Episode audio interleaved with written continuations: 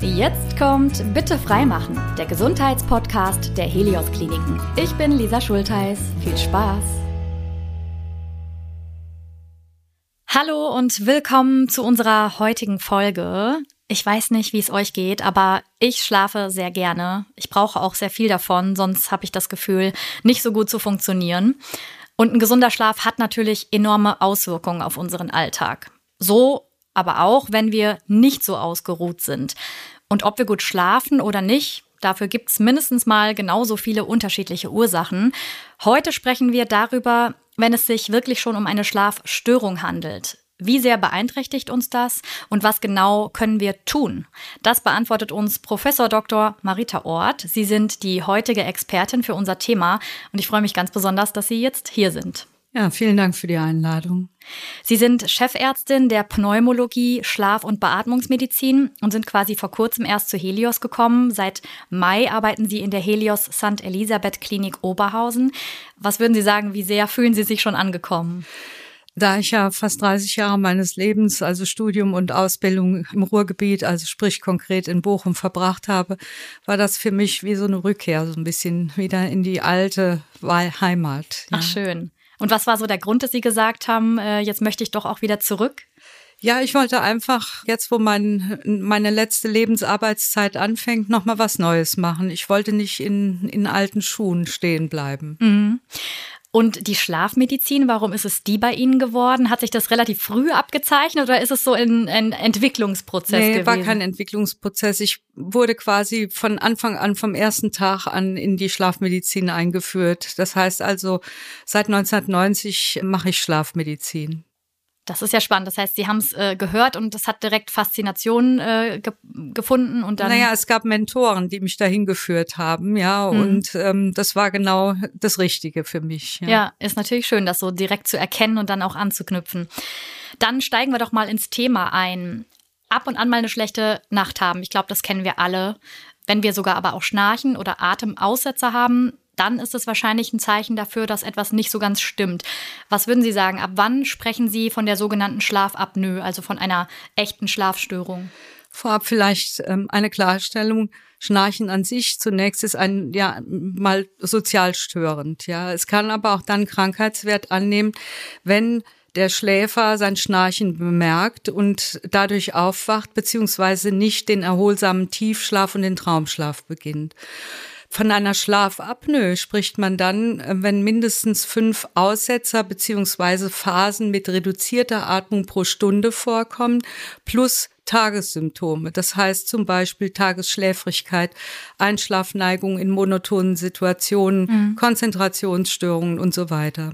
Okay, also das heißt, da ist es dann schon auch relativ klar diagnostizierbar sozusagen. Absolut. Letztendlich kann man wenn man den Menschen schon anschaut und auf bestimmte äußerliche Körpermerkmale achtet, zum Beispiel kurzer, dicker Hals oder eine große Zunge, ja, sind sehr, sehr gute Prädiktoren für das Vorliegen einer Schlafapnoe. Okay, das hätte ich gar nicht gedacht. Das heißt, die Anatomie spielt da auch schon direkt eine große Rolle. Die Anatomie spielt eine große Rolle und das ist auch zum Beispiel der Grund, warum Männer häufiger als Frauen unter einer Schlafapnoe leiden, weil einfach Männer, wenn sie zunehmen, die Ablagerung des Übergewichts Gleichgewicht mehr in der oberen Körperhälfte ist, sprich auch am Hals, ja, wohingegen bei Frauen das mehr so im Bereich der Hüfte ist. Ist auch nicht besonders schön, aber spielt für die Entstehung einer Schlafapnoe keine Rolle. Mhm. Und Männer haben per se anatomisch gesehen die größere Zunge als die Frauen, ja, so dass wenn dann im Schlaf im Rücken die Zunge zurückfällt, je größer sie ist, umso besser kann sie die oberen Atmungswege verlegen. War das schon immer so klar oder musste das schon auch sehr erforscht werden, dass Sie sagen, das ist so und das hat man dann eben so rausgefunden? Naja, also so richtig in den Fokus gerückt ist die Schlafmedizin eigentlich erst so in den 50er, 60er Jahren des letzten Jahrtausends, mhm. ja. Frühe Untersuchungen oder frühe Zentren in Deutschland waren zum Beispiel Freiburg. Und so richtig, ja, ein Boom hat die Schlafmedizin dann nochmal erlebt, als die erste Therapie äh, gefunden wurde, die nicht so eine eingreifende Maßnahme war wie der Luftröhrenschnitt. Denn das war letztendlich ja bis dahin die einzige Methode, um diese Verengung der oberen Atmungswege zu umgehen. Mhm. Es ist aber schon bei Charles Dickens, der Fatboy George beschrieben, ja, der auf seinem Kutschbox sitzend immer wieder einschlief. Und das war auch ein Schlafapnoiker, ja, das ist ganz gewiss. Okay. Der Titel unserer heutigen Episode lautet ja Schlafapnoe gleich Lebensgefahr. Das impliziert natürlich, dass es sich da auch um ein ernsteres Thema handelt. Warum können Schlafstörungen denn ein wirkliches Problem sein, teilweise sogar lebensgefährlich? Wenn wir jetzt mal konkret am Beispiel der Schlafapnoe bleiben, dann ist die Schlafapnoe gefährdet den Patienten selbst, aber auch seine Mitmenschen. Es gefährdet den Patienten selbst deshalb, weil es in einem engen Zusammenhang mit Herz-Kreislauf-Erkrankungen steht. Ich will mal drei Beispiele nennen. Mhm. Wenn Sie Patienten mit einem hohen Blutdruck haben, ja, Sie klären sehr, sehr viel ab, aber meistens wird vergessen zu fragen, schnarchen Sie, haben Sie Atmungsaussetzer? Und wir wissen, dass zwei Drittel der Patienten, bei denen keine Ursache für den hohen Blutdruck gefunden werden konnte, das nennt man dann auf Hochdeutsch essentielle Hypertonie, dass zwei Drittel davon ungefähr unter einer Schlafapnoe leiden. Mhm. Anderes Krankheitsbild, die Herzkranzgefäßverkalkung. Wir haben ja heutzutage mit den Stents, also mit den kleinen Röhrchen, die wir in die Herzkranzgefäße einlegen, wunderbare Methoden, um Operationen zu umgehen. Ja. Aber wenn Sie, oder man muss bedenken, zwei Drittel aller Patienten mit einer solchen Herz-Kranzgefäßerkrankung leiden auch unter einer Schlafapnoe. Das heißt, es würde unheimlich viel Sinn machen, dass die roten Blutkörperchen, für die der Weg jetzt durch dieses Röhrchen, durch den Stent gemacht ist, auch dann optimal mit Sauerstoff ähm, angereichert sind. Oder zum Schluss noch ein drittes Krankheitsbild, das ist das Vorflimmern. Ja, das sind ganz viele Menschen, die darunter leiden, ja, Herzrhythmusstörungen. Und wir wissen zum Beispiel, dass 70 Prozent dieser Patienten auch eine Schlafapnoe haben. Mhm. Und wenn sie die nicht auch parallel therapieren, dann ist die Rückfallquote ins Vorhofflimmern, egal was sie machen, ja, medikamentös oder aber auch operativ mit, mit dem Katheter, die Rückfallquote ist genauso hoch, als wenn sie nichts machen mhm. würden. Mhm. Ja. Was genau daran ist gefährlich? Also Atemaussetzer ist klar, ja. aber ne, also ja, vielleicht. Also, es sind zum einen, also die Atmungsaussetzer führen zum einen zu Wegreaktionen. Das heißt nicht, dass der Patient jedes Mal wach wird, sondern er kommt einfach nicht in den Tiefschlaf und in den Traumschlaf, ja. Und wir brauchen den Tiefschlaf zur Erholung unseres Körpers. Ungefähr 20 Prozent der Nacht sollten im Tiefschlaf verbracht werden. Mhm. Und wir brauchen den Traumschlaf zur Erholung unserer Seele. Und der wiederum sollte zwischen 20 und 25 Prozent der Gesamtschlafzeit liegen.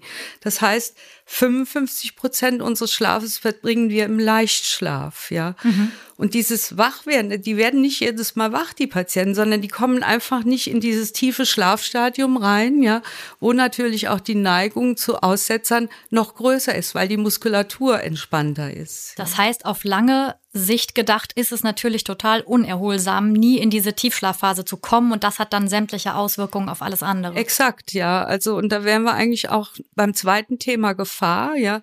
Diese Patienten, die nicht ausgeruht sind, ja, holen das, was sie in der Nacht nicht bekommen haben, am Tag nach. Schlimmstenfalls kann das so aussehen, dass man sogar in sozialen Anforderungssituationen einschläft, insbesondere aber auch in monotonen Situationen und in, zu Zeiten der zirkadianen rhythmischen Leistungstiefs. Das wäre so am Nachmittag. Und das Ganze kann dann so weit eskalieren. Und jetzt komme ich auf die Fremdgefährdung durch diese Patienten, dass so jemand auch mal am Auto ein Sekundenschlafereignis hat, ja. Und nicht jedes Sekundenschlafereignis endet damit, dass der Fahrer in letzter Sekunde nochmal sein Lenkrad rüberzieht, sondern mhm ja, manchmal kommt es auch vor, ja, dass sie dann gerade bei Lkw-Fahrern auf den Stau auffahren. Ja, immer dann, wenn ein Unfall stattfindet, wo der Fahrer alleine war, wo er keine Anforderungssituation hatte, also sprich zum Beispiel monotone Autobahnfahrt, Nachtfahrt und kein Beifahrer. Mhm. Und sie sehen keine Abwehrmechanismen, also sprich ein Rüberziehen, ja, ein Brems- oder ein Bremsstreifen. Dann immer das müssen wir immer öfter, ja, muss man eben eine Schlafapnoe als Ursache dieses Unfalles sehen. Und das ist das eben, was ich als Fremdgefährdung, äh, Gefährdung von anderen Menschen bezeichne. Wahnsinnig spannend, wie Sie das beschreiben, weil ich muss sagen, hätte ich so gar nicht gedacht. Ich hätte gedacht, okay, lebensgefährlich dann auch in der Nacht, wenn ich logischerweise nicht genug versorgt bin, ja, mit Sauerstoff, weil ich nicht atme. Aber was Sie sagen, ist total einleuchtend und trotzdem war es mir überhaupt nicht klar. Das ist leider so, ja. Und ähm, aber wenn Sie so spektakuläre Unfälle sehen, jetzt, ähm, ich war kürzlich auf dem Kongress und zwei Tage vorher gab es einen Unfall im Westerwald, ja. Ein LKW-Fahrer war ungebremst in ein Stauende reingerast, mhm. ja. Da denkt der Schlafmediziner natürlich gleich daran, dass er vielleicht eingeschlafen ist am Steuer. Wobei der Grund für das Einschlafen am Steuer, die Gründe können mannigfaltig sein, ja. Das kann zum Beispiel auch eine schlechte Nacht, äh, äh die vorangegangen ist, sein, ja. Es kann natürlich auch die Schlafapnoe sein. Aber es gibt noch viele andere Gründe, warum jemand dann müde ist, ja, insbesondere in monotonen Situationen, ja, und dann einschläft, mhm. ja. Das Banalste ist ja wahrscheinlich, ist es ja super anstrengend, auf so einer langen Strecke unterwegs zu sein. Und wenn man dann auch viel nachts fährt und sich nicht genug ausruht, dann ja, liegt es natürlich auf der ja, Hand. Ja, und ne? vor allem, wenn Sie jetzt, sagen wir mal, im Stadtverkehr fahren, also Großstadtverkehr, solche Patienten hatte ich auch mit schwerer Schlafapnoe, ja, die aber ständig beschäftigt sind. Sei es, dass sie einen Kunden haben, mit dem sie sich unterhalten oder aber auch wenn sie Auto fahren in der Stadt, müssen sie auf Verkehrszeichen, Ampeln und so weiter achten. Ich hatte Patienten, die hatten schwerste Schlafapnoen, ja. Den habe ich aber trotzdem nicht gesagt, dass sie nicht fahrtauglich sind, weil sie in Ausübung ihres Berufes noch nie einen Unfall äh, verursacht hatten. Mhm. Hingegen diejenigen, die mir sagen, ja, ich bin beim Steuern eines Fahrzeugs eingeschlafen, denen muss ich sagen, Sie sind nicht fahrtauglich, mhm. bis auf weiteres, bis wir die Therapie gemacht haben. Mhm. Ja, das muss dann auch nochmal verifiziert werden, dass die Aufmerksamkeitsleistung nach der Therapie oder wer unter der Therapie in Ordnung ist. Und dann kann man denen auch sagen, jetzt sind sie wieder fahrtauglich. Denn wenn Sie einem Patienten attestieren, dass er nicht fahrtauglich ist, dann bedeutet das für die Verursachung eines schläfrigkeitsbedingten Unfalles erstens, dass der Patient keine Haftpflichtleistung hat, ja, mhm. und dass es sich nicht um ein Kavaliersdelikt, um eine Ordnungswidrigkeit, sondern um einen Straftatbestand handelt. Mhm. Mal ganz abgesehen davon, wenn dann noch Menschen involviert sind, die verletzt werden, ja, dann tun mir diese, diese Fahrer auch unendlich leid, weil keiner überfährt. Fühlt man sich ja schuldig. Ja, ne? natürlich, ja, klar. Ja, ja. ja, Und vor allen Dingen, wenn man selber nichts dafür kann, weil es krankheitsbedingt ist, ist es ja nochmal ein ganz anderes Thema. So ist es, aber nur so lange, bis die Diagnose nicht gestellt worden ist, ja. Mhm. Wenn man die Diagnose hat und der Arzt hat einem gesagt, hören Sie mal, Sie haben keine Fahrtauglichkeit, ja, und man verursacht dann einen Unfall, also dann muss das auch entsprechend geahndet Völlig werden. Völlig klar, dann sind wir ja komplett bei der Eigenverantwortung. So ist es, ganz genau. Jetzt sind wir natürlich sehr bei diesem Verkehrsthema, finde ich total interessant. Ähm, aber wo würden Sie sagen, hat das noch Auswirkungen im Alltag und kann durchaus Probleme machen? Oder, oder ist der Verkehr nun mal so das, was am meisten dann also Schwierigkeiten es, mitbringt? Es fällt im Verkehr natürlich am meisten auf, aber auch, was weiß ich, es gibt auch Leute, die im Büro arbeiten, ja, und die über ihrem Computer dann oder über der Tastatur einfach mal einschlafen, ja. Mhm. Ähm, immer wenn sie Menschen sehen, die in scheinbar normalen Situationen einschlafen. Also wenn Sie zum Beispiel hier jemanden auf die Couch setzen, ja, und der schläft dann plötzlich ein, ja, dann kann das aufgrund einer Übermüdung stattfinden, weil er die Nacht vorher nicht gut geschlafen hat. Es kann aber eben auch eine Schlafstörung sein, die ihn müde macht, ja. Mhm. Und wir reden ja nicht nur über das obstruktive Schlafapnoe-Syndrom, sondern es gibt circa 80 verschiedene Krankheitsbilder, Schlafstörungen, ja, mhm. die zur Tagesmüdigkeit führen können. Anderes Beispiel oder wie kann es sich noch äußern? Konzentrationsstörungen. Ja, die Leute können sich einfach nicht mehr konzentrieren. Mhm. Ja, oder aber auch die Einschlafneigung, die sagen wir mal, bis dahin gehen kann, dass derjenige an einem großen Tisch sitzend sich unterhalten mit anderen Leuten, also wirklich, wo er engagiert ist, einschläft, mhm. plötzlich in Suppenteller fällt, mhm, ja, mhm. mit dem Kopf. Also es ist eben nicht nur im, im Straßenverkehr, da ist es besonders tragisch, weil da eben auch andere Menschen beteiligt sein können, sondern man kann auch in jeder anderen Situation einschlafen. Mhm. Ja, insbesondere wenn es ruhige Situationen sind oder aber wenn es Situationen sind zu Zeiten, wo wir ohnehin nicht besonders wach sind. Da wäre zum Beispiel die Nacht zwischen zwei und fünf Uhr. Da sind wir alle müde und da sind wir alle unfallgefährdet. Ja, und da sind wir alle gefährdet einzuschlafen.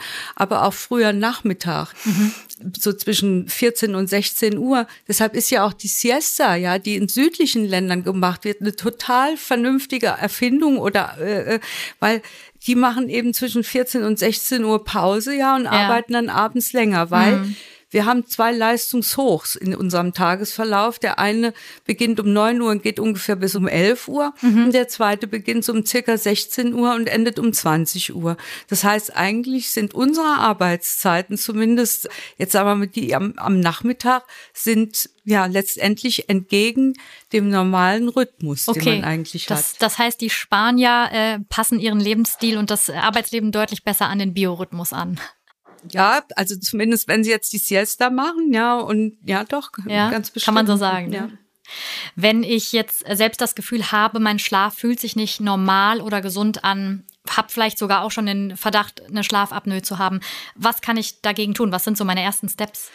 Der erste Step oder für mich die Gatekeeper für alles weitere, nicht nur für die Schlafmedizin, sondern für alle anderen weiteren Überweisungen zu Fachärzten sind die Allgemeinmediziner, die Niedergelassenen. Und ich stelle immer wieder fest, dass die Kollegen sehr, sehr gut informiert sind. Also wenn sie dorthin gehen und sagen so und so, also ich kann nicht mehr gut schlafen, ja, ich habe, ich schlafe schlecht ein, schlecht durch oder mein Partner sagt oder meine Partnerin, ich schnarche, dann wird sie der Hausarzt, der Allgemeinmediziner zu einem Arzt überweisen, der eine sogenannte Voruntersuchung machen kann, ja, mit Hilfe eines kleinen Gerätes, wo ihm ihre Atmung ähm, ihr Herzschlag, ihre Sauerstoffsättigung registriert werden. Das sind kleine Messungen, die macht man zu Hause. Ja. Mhm.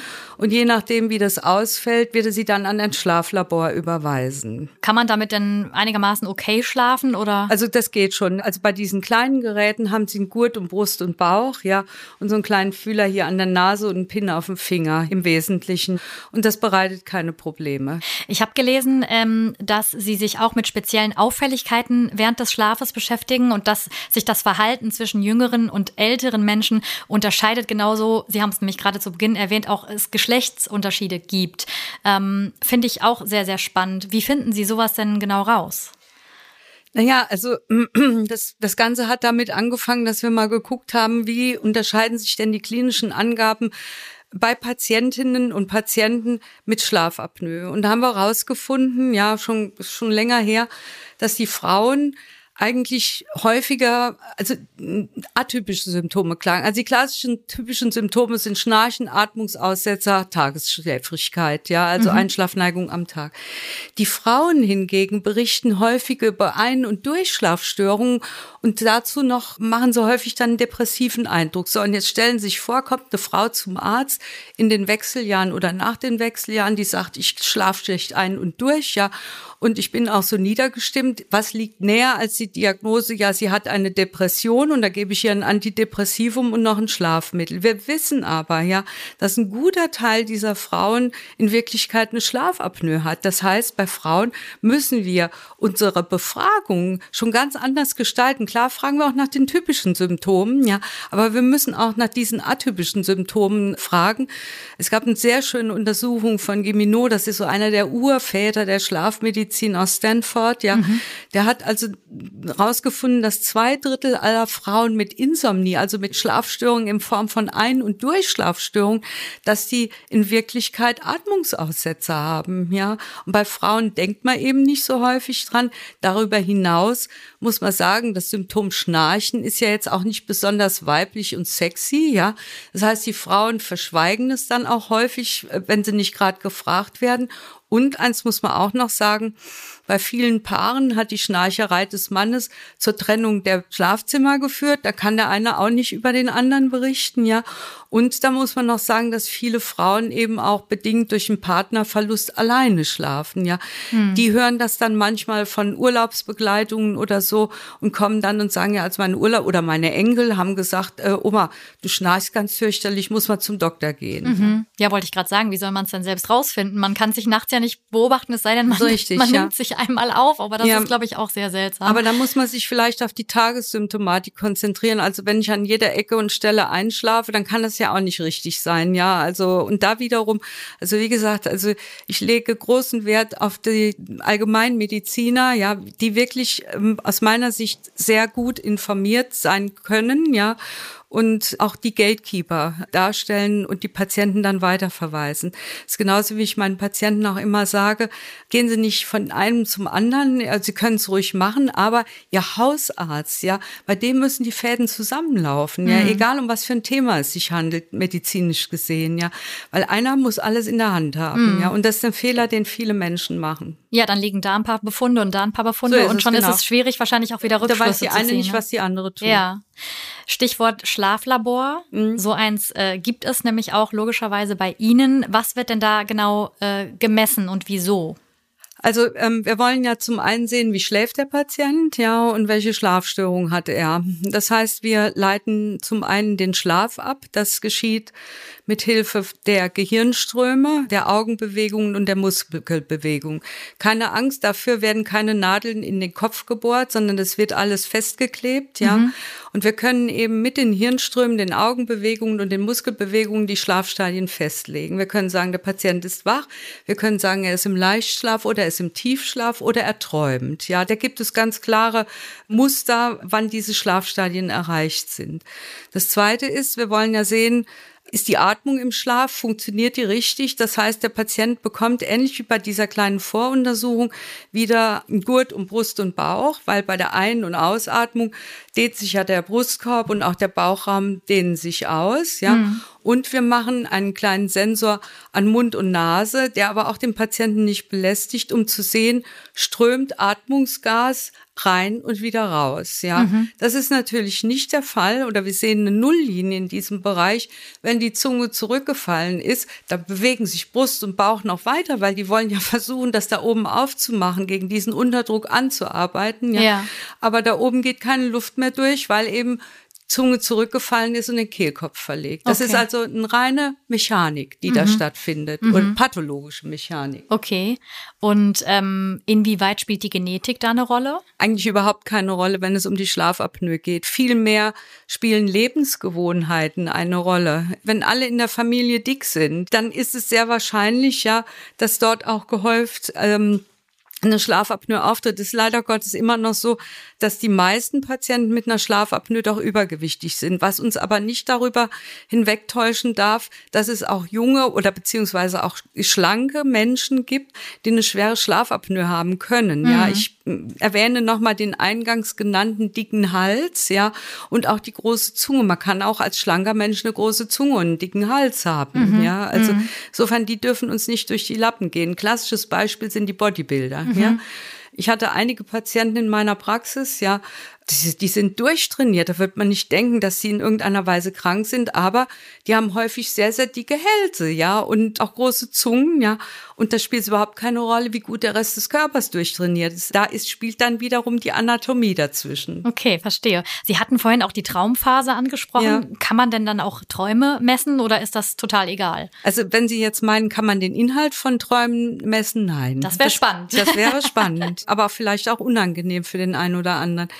Nein, wir können ganz genau sagen, wenn der Patient träumt, der Traumschlaf zeichnet sich wie das Wachstadium auch durch gegenläufige Augenbewegungen aus, wohingegen im Wachzustand die Muskulatur aktiv ist, wohingegen im Traumschlaf nur noch die Atmungsmuskulatur funktioniert. Das heißt, der Traumschlaf ist eigentlich, ich übertreibe es jetzt mal ein bisschen, ein dem Tode ähnlicher Schlaf. Also es funktioniert nur noch die Atmungsmuskulatur. Mhm. Ja. Also das können wir sehr schön im Schlaflabor feststellen, wie lange der Patient geträumt hat. Man weiß auch, in der zweiten Nachthälfte nimmt der Traumschlaf zu, der Tiefschlaf ab. Ja. Mhm.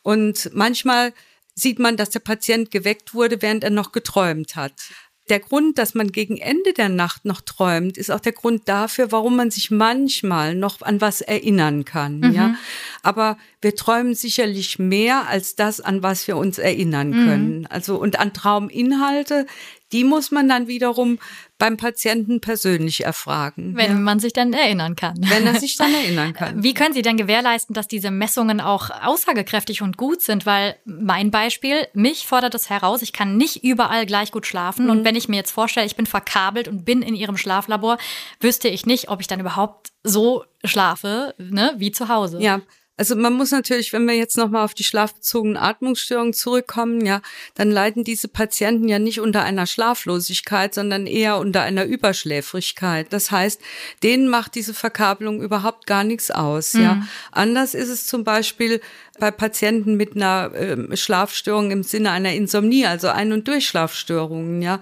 die können sich dadurch sehr, sehr belästigt fühlen, ja. Mhm. Wichtig ist, dass die Schlafumgebung jetzt sagen wir mal nicht ungemütlich ist, ja, also auch im Krankenhaus nicht ungemütlich ist, ja, mhm. und dass auch, sagen wir mal, Gewohnheiten wie zum Beispiel abends, ein, also wenn der Patient sagt, ich trinke abends jetzt ein Glas Wein, ja, dann soll er das ruhig auch im Krankenhaus tun, also im Schlaflabor tun, weil okay. wir wollen ja keine Laborsituation messen, sondern wir wollen das Real Life messen, ja, das findet dann natürlich nicht im eigenen Schlafzimmer statt, sondern aber doch in einem hotelähnlichen Setting. Okay, ja, also, vielleicht noch das Kuschel Kissen mitnehmen, was man gewohnt Zum ist. Zum Beispiel, ja. Also es gibt durchaus auch die Bettdecke oder die, das, das Kissen ja. mit, weil im Krankenhaus ist es dann häufig doch anders als zu Hause. Klar. Ja, also.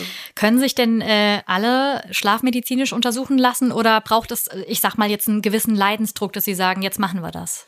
Also es ist so, der erste Schritt ist ja mal die Anamnese, also sprich die Erhebung der Krankengeschichte, ja, und da gehört für mich als Ärztin, als Internistin, ja, auch die äh, Frage nach, schlafen Sie gut, schnarchen Sie, haben Sie Atmungsaussetzer oder schlafen Sie schlecht ein oder durch. Das gehört für mich dazu. Das mhm. sind die Basics, ja. Und wenn man da Hinweise hat, oder sind Sie über Tag müde, ja, und wenn man da Hinweise hat, man kann sie nicht durch was anderes erklären, wie zum Beispiel eine Schilddrüsenunterfunktion, kann ja auch mal müde machen, ja.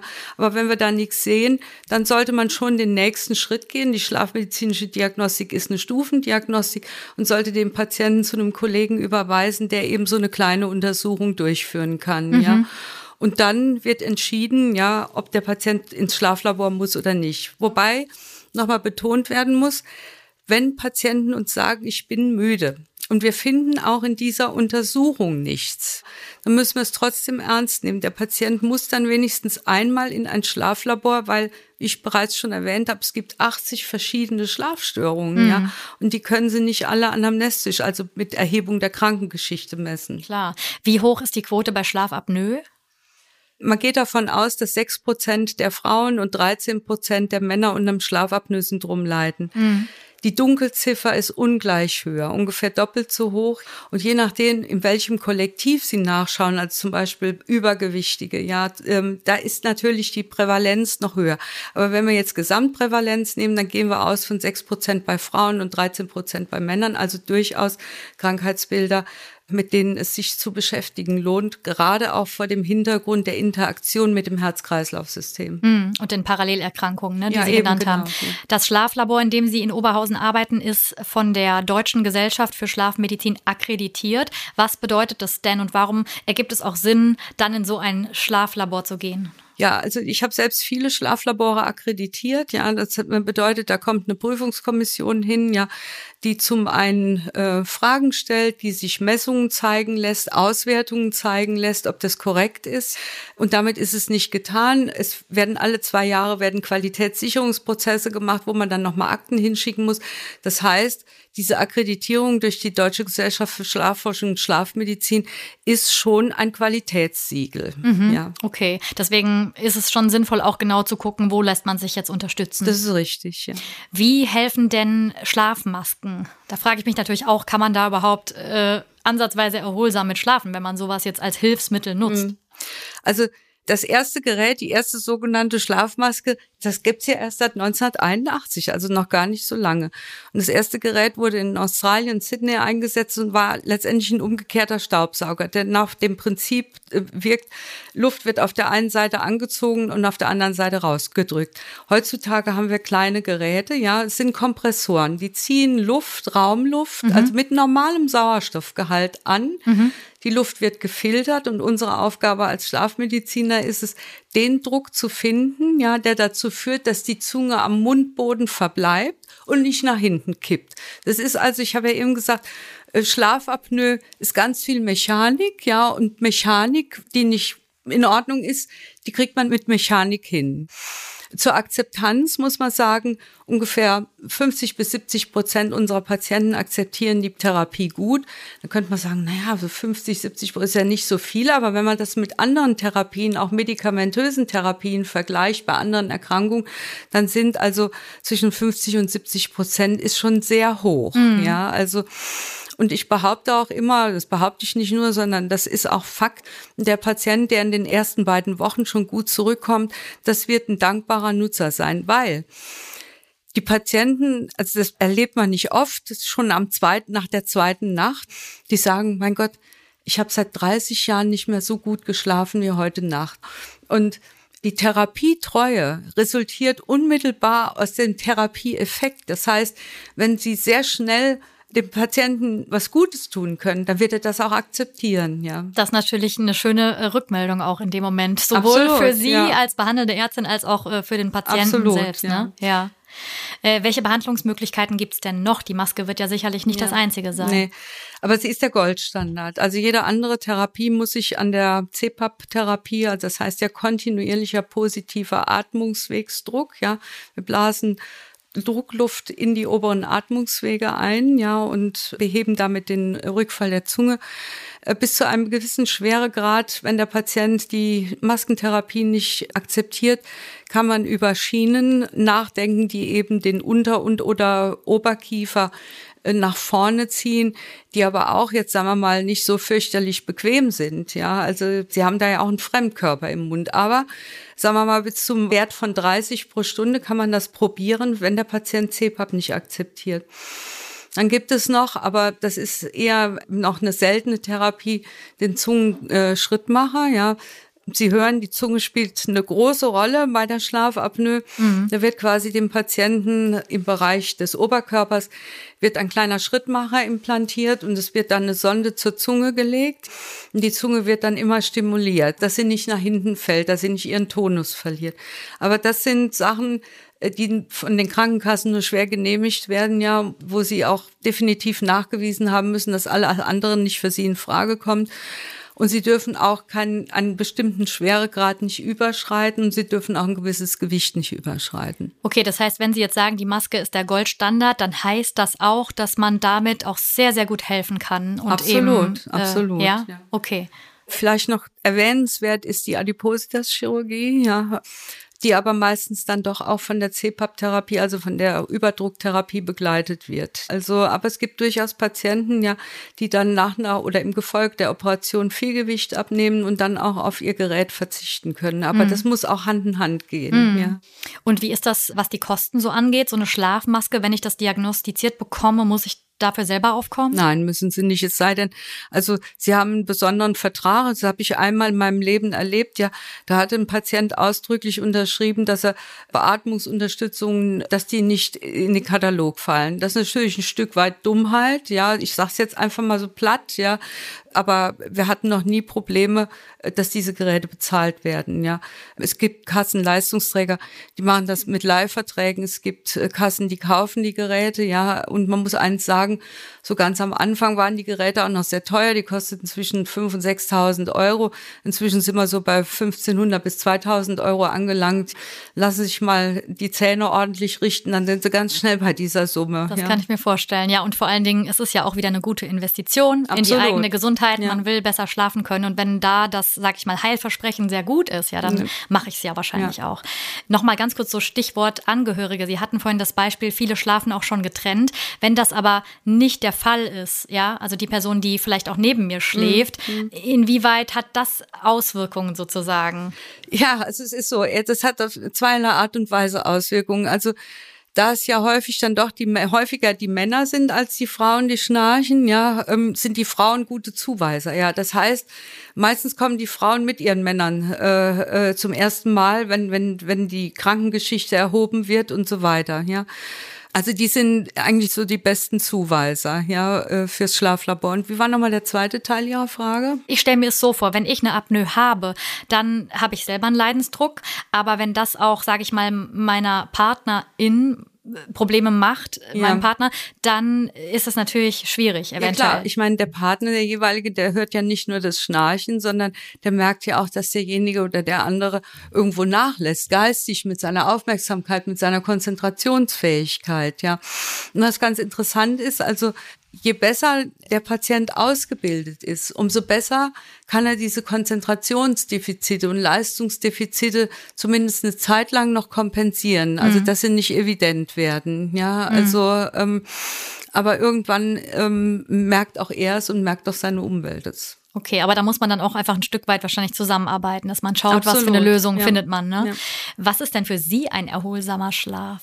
Ein erholsamer Schlaf sieht so aus, dass ich äh, keine Probleme habe beim Aufstehen, ja, dass ich mich frisch und wach fühle und erholt fühle. Mhm. Ja. Und ähm, das ist in aller Regel, also man sagt so, äh, Pi mal Daumen, man sollte mindestens sieben Stunden in der Nacht schlafen. Das erreichen, glaube ich, die wenigsten von uns. Mhm. Ja, ähm, und mit dem Wochenendschlaf kann man auch nicht, nicht alles nachholen. Mhm. Ja, also. Habe ich ähm, immer gehört, dass das nicht geht, dass das völliger Quatsch ist, Schlaf nachzuholen. Ich sage das zwar manchmal auch so in meinem Alltag, nee. aber. Also nachholen, man kann einen Teil nachholen, aber im Stichwort Mittagsschlaf. Also der Mittagsschlaf wird ja in aller Regel häufig dann doch am Wochenende praktiziert und das ist aber viel zu lang. Ja, also wenn man dann was weiß ich einen Mittagsschlaf über anderthalb Stunden macht, dann ist man hinterher, wenn man wach ist, völlig wurstig, wie man so sagt. Mhm. Ja, man kommt nicht mehr so in den Flow. Woran liegt das? Ja, Sie müssen bedenken, der Schlaf hat ja vier Stadien, also zwei Leichtschlafstadien, dann der Tiefschlaf, dann der Traumschlaf. Ein Schlafzyklus dauert 90 Minuten, ja. Mhm. Wenn Sie jetzt aber erst schon mal Tiefschlaf erreicht haben, dann will ihr Körper mehr davon haben. Ja, dann will er auch wirklich die 10 bis 20 Prozent des Gesamtschlafs davon haben. Ja, wenn sie dann aber nach anderthalb Stunden, wenn der Wecker klingelt, wieder aufstehen, dann sind sie völlig unausgeruht. Mhm. Ja, deshalb ist dieser Power Nap, ja, der ja nur 10 bis 20 Minuten Maximum geht, wo auch nicht der Tiefschlaf oder der Traumschlaf erreicht werden soll, das ist eine gute Sache, ja. Okay. Ich finde, Sie haben das gerade sehr schön beschrieben, was für Sie erholsamer Schlaf ist. Da hat, glaube ich, jeder auch seine eigenen Präferenzen und Wahrnehmungen. Haben Sie trotzdem vielleicht zum Schluss noch äh, zwei, drei Tipps, dass Sie sagen, ja, das ist gut, äh, damit man wirklich auch schläft und gut durchschläft? Naja, also ich würde jetzt zum Beispiel so Sachen wie Koffein am Abend meiden. Man weiß auch, Alkohol zu spät genossen, ja, verlängert die Apnoen, ja, also verlängert die Atmungsaussetzer. Und man sollte auch nicht nach einem schweren Essen äh, ins Bett gehen, weil äh, also ich persönlich schlafe danach erfahrungsgemäß ganz schlecht, ja. Ganz wichtig ist auch eine angenehme Gestaltung des Schlafzimmers, ja, bitte kein Fernsehen ins Schlafzimmer, das gehört da nicht rein. Mhm und auch eine entspannte Abendgestaltung, Rituale. Und dann müsste man eigentlich ganz gut schlafen können und vor allem den Tag nicht mit in die Nacht nehmen. Ja, also versuchen, irgendwas anderes Entspannendes mhm. zu machen, bevor man ins Bett geht. Und auf keinen Fall den Fehler machen, dass wenn man im Bett liegt, ja, und innerhalb von 30 Minuten nicht einschläft, anfangen, die Schäfchen zu zählen oder sonst irgendwas, aufstehen, ja, sich nochmal mit was anderem beschäftigen und wenn man sich dann müde fühlt, wieder ins Bett zu gehen. Das Schlimmste ist, da liegen zu bleiben. Oh ja, das kenne ich leider selber sehr gut, aber ich kenne eigentlich diesen Tipp. Man muss sich dann wahrscheinlich einfach überwinden und das auch einfach machen. Ja, genau. Ja, ja. das äh, sind doch auf jeden Fall sehr, sehr praktikable Tipps. vielen, vielen Dank. Ich äh, fand gerne. es super spannend, die Schlafapnoe auch mal ein bisschen mehr in der Tiefe zu verstehen, weil mir so vieles auch mit den Zusammenhängen gar nicht bekannt war und auch wo ich ich natürlich Hilfe bekommen kann. Professor Dr. Marita Ort, äh, tätig als Chefärztin in der Helios Klinik in Oberhausen. Dankeschön. Ich danke auch. Wenn ihr noch Fragen habt, dann stellt sie uns gerne über unsere Social-Media-Kanäle oder kontaktiert direkt auch unser Schlaflabor in Oberhausen. Da sind wir sehr gern für euch da. Und wir freuen uns natürlich auch immer über euer Feedback zu unserem Podcast. Den könnt ihr zum Beispiel bewerten über den Kanal, über den ihr ihn auch hört. Wir haben außerdem eine neue spannende Folge für euch vorbereitet. Und zwar geht es dann um die Frage, was hat ein Elektriker mit dem Herzen zu tun? Darüber sprechen wir dann beim nächsten Mal. Ich freue mich, wenn ihr auch dann mit dabei seid. Tschüss und bis bald. Das war Bitte freimachen, der Gesundheitspodcast der Helios Kliniken.